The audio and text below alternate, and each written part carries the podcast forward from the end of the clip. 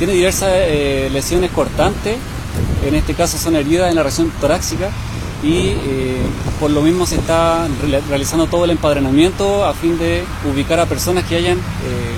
visualizado lo, ocurrido, la dinámica del hecho para poder eh, posteriormente identificar a las personas que participaron en el mismo y los acompañantes que pudieron eh, tener también estos mismos sujetos.